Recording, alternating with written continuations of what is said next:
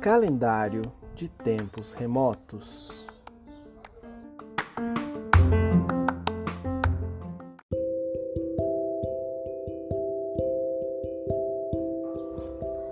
Há muito tempo, as civilizações antigas inventaram sistemas de calendário e cada cultura tinha seu próprio sistema. Contudo, todos os calendários tinham algo em comum. Usavam os acontecimentos naturais mais importantes que ocorriam para manter um registro. Por exemplo, as mudanças das estações do ano, as fases da lua eram usadas para predizer quando ocorreriam novamente esses acontecimentos no futuro. Todos os antigos calendários mantinha uma contagem de dias, nascer e pôr do sol, como uma forma de registrar a passagem do tempo.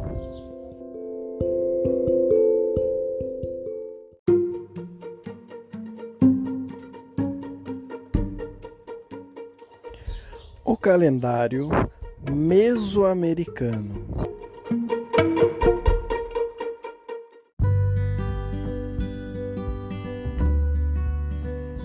Os povos que viviam no México, na região da América Central, como os maias, os inhahuas, mistecas, zapotecas, zoques, tenec, maltazincas, nhanhu, foram observadores sistemáticos do céu e se interessavam profundamente pela contagem do tempo.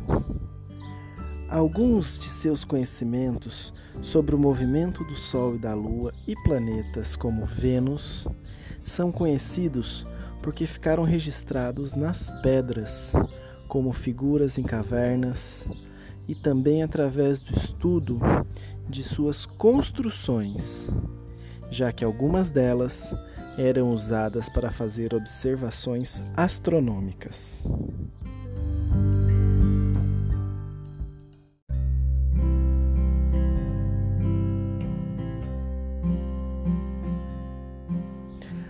Observar o céu diurno ou noturno foi uma atividade importante para estes povos, já que os movimentos dos astros lhes permitiam medir o tempo, estabelecer melhores datas para as atividades agrícolas, mas também para começar uma batalha, escolher o melhor dia para casar-se, definir quando um rei deveria assumir o seu trono ou realizar celebrações religiosas.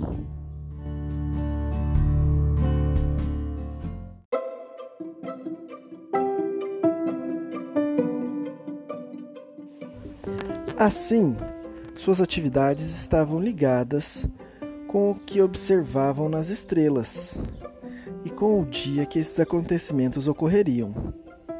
O movimento aparente do Sol, o ciclo de Vênus, as fases da Lua, a passagem de um cometa, uma estrela cadente, os eclipses da Lua ou do Sol se relacionavam com rituais, atos divinatórios ou presságios que podiam afetar ou beneficiar a vida social, política ou religiosa.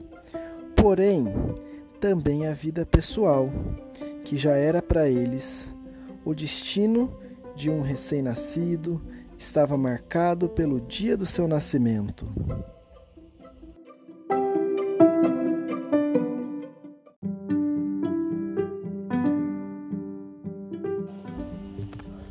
Estas civilizações compartilhavam o uso de dois calendários para levar em conta os dias e os anos ainda que tivessem diferença com o nome dos dias e as datas de início de um ano.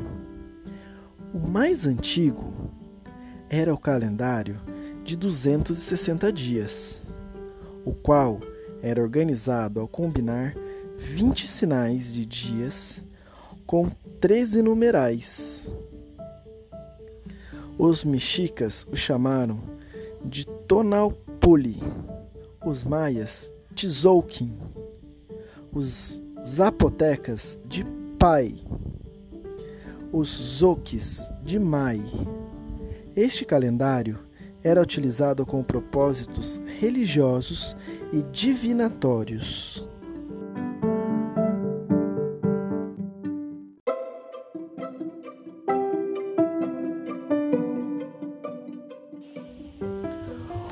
Outro calendário baseava-se no ciclo solar de 365 dias, que se agrupavam em 18 períodos, meses, de 20 dias. 18 vezes 20, 360 dias. Mais 5 dias ao final de cada ano. A este calendário, os mexicos chamaram de Xiualpuali. Os mais nomearam de Rab, os zapotecas de Asa e os ouques de Rami.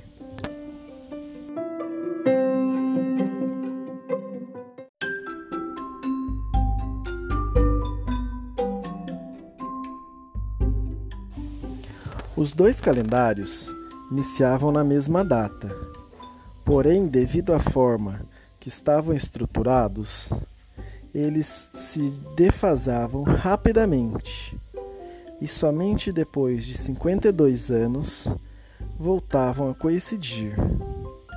Nesse dia, os mexicas realizavam uma grande festa.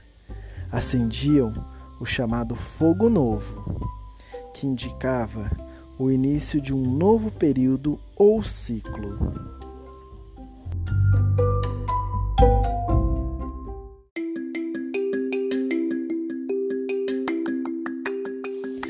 Os maias e os povos que viveram na costa do Golfo do México utilizavam, além disso, outro calendário chamado de contagem longa, o que significava que contavam ininterruptamente os dias a partir de um certo dia, que correspondia a 13 de agosto do ano de 3114 a.C.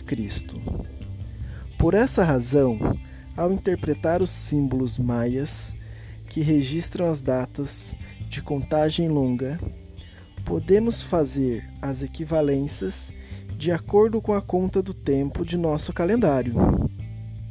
Assim, por exemplo, os antropólogos determinaram que uma data maia gravada na placa de Leyden uma pedra de jade que mede 30 centímetros de comprimento, com 8 bactunes, 14 catunes, 3 tunes, 1 unial e 12 quines, corresponde a 16 de setembro do ano de 320 depois de Cristo.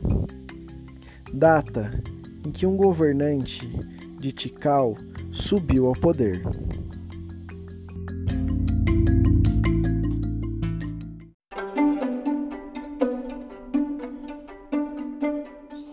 Os maias contavam com um sistema vigesimal, ou seja, baseados em múltiplos de 20, diferente do nosso que é decimal.